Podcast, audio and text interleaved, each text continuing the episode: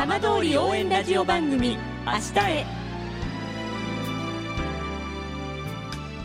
時刻は5時1分になりました。今週も浜通りの情報をお届けする浜通り応援ラジオ番組明日へのスタートです。まずは今週の浜通りニュースです。原発事故によって会津若松市に移転している大熊町立大熊中学校で12日卒業式が開かれました。生徒数の減少で来月から市内にある町立小学校と同じ校舎を使うことが決まっていて2013年から使ってきたプレハブ校舎での最後の日となりました。サッカー JFL が14日開幕しいわき FC はホームいわきグリーンフィールドでビアティン三重と対戦し2対1で勝利し白星スタートとなりました。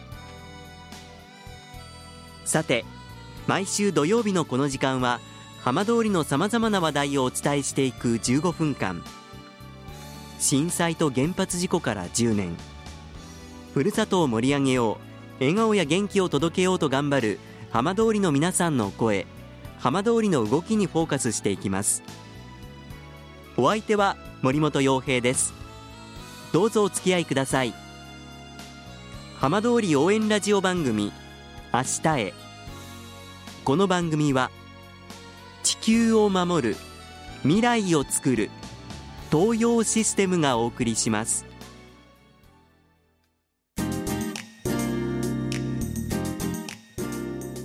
代わっては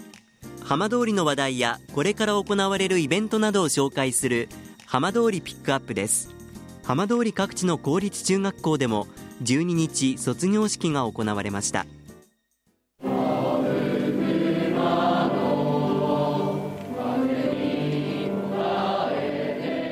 このうち飯舘村に震災後誕生した小中一貫の飯舘希望の里学園ではソーシャルディスタンスなど新型コロナウイルス対策を取り初めての卒業式が行われ1期生14人が旅立ちの時を迎えました。卒業証書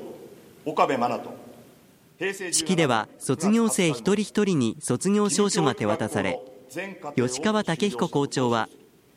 皆さんは震災を乗り越え小学校では仮設校舎で学んだ強さがあります。これからも自信を持って夢や希望へ突き進んでくださいと卒業生に花向けの言葉を送りましたこれに対し卒業生を代表して渡辺亮介さんが力強く感謝の言葉を述べました。たくさんの思いが詰まったこの学び屋で卒業証書を手にすることができ今まで支えていただいた多くの方々への感謝は言葉にし尽くせません。3年前仮設校舎からこの本校舎へ入学した私たちには何もかもが新鮮であり当たり前がこんなにもありがたいことなのだということに今更ながらに気づかされます。式の後吉川校長に改めてお話を伺いました。今卒業式が終わって見送りも終わったところです。校長先生として今どんなお気持ちでいらっしゃいますか？そうですね。あの式辞の中でもお話したんですけどもこの子どもたちは私偶然にも小学校でも少々渡し、まあ、今年も渡したので、まあ、感無量というか本当にあの第1号というかね1期生としてあのよかったなと思っています。とてもなんかこう自信に満ち溢れた表情で学校後にしていたような感じするんですがいかがでした？そうですねやっぱり堂々として9年間の義務教育学校を終えるってこういうことなんだなと思ってはい見ておりました。まあ、この義務教育学校飯舘希望の里学園になったのが今年度からで先生も校長先生ということですが改めてこの1年間振り返っていかがでしたでしょうか？そうですね。あの閉校式、開校式から始まって1年経ちましたが、まあ、あの他の学校にはない特色がいろいろありでその中で本当9年生があのリードしていっていきましたので、まああのまあ、コロナ禍の中でしたけれどもいろんな行事を工夫しながらリードしてくれてたなと思っていますですので本当1年間学び終えて、まあ、ほっとしているのと同時に子どもたちよく本当にどの学年も頑張ってくれたなと思ってますまあ、小中学校そして子ども園もあって本当にこう幅広い世代で学んでいるこの場所ですが特色として特にこう力を入れていらっしゃったことどんなことだったんでしょうか？そうですね。あの今日あの式辞、祝辞の中でもいろいろあったんですけども、あの言い立て学といってふるさとの学習をするというのがどの学年にも入ってました。それから9年生はあのホストタウンプロジェクトで、えーまあ、9年生というか789あの中学生いわゆる中学生なんですけどあのラオスの姉妹校もともとですのでそことの交流ということでいろいろなラオスの学びをしたところですねそんなようなところがまあ特色だったと思います。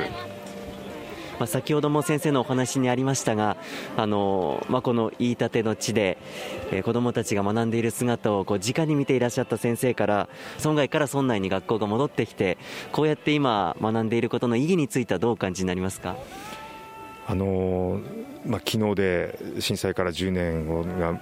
経ったわけなんですけれどもでもやっぱり3年前までは損害の仮設校舎で、えー、学んでいましたのでそういう意味からすれば、まあ、飯舘村の村民皆さんにとっても子どもたちにとってもこの飯舘村で再開できてそして今義務教学校がスタートして、えー、ここにあるということは本当に嬉しいことなんじゃないでしょうかね。私自身も本当に嬉しいしあのまあ飯舘村のこう未来の卵たちが本当にあの巣立ってくれているのであの心強く思ってます。仮設校舎で見てきた子どもたちの表情と今ここで中学生活を送った子どもたちの表情違いはどんなところに感じますか？あ基本的に子どもの笑顔って違いはないとは思ってるんですね、あのどちらでも伸び伸びやってると思うんですただやっぱりあの言いたてのことを学んで、言いたての人たち、周りに感謝してるっていう意味では、いろんなこう絆ができたのかなというふうにあの思っています。これからこの飯舘希望の里学園飯舘村にとってはどんな役割先生期待されますか？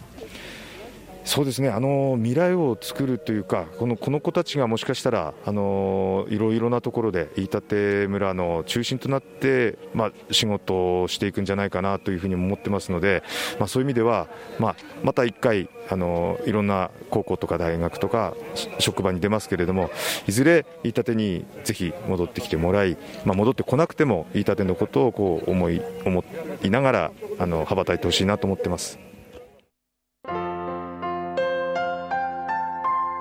り応援ラジオ番組「明日へ」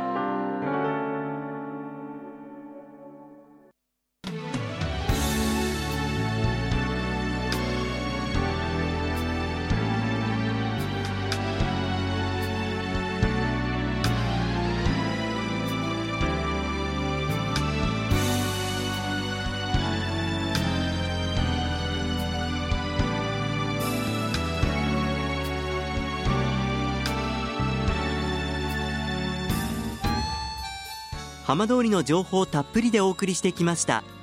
浜通り応援ラジオ番組明日へこの番組は地球を守る未来をつくる東洋システムがお送りしました。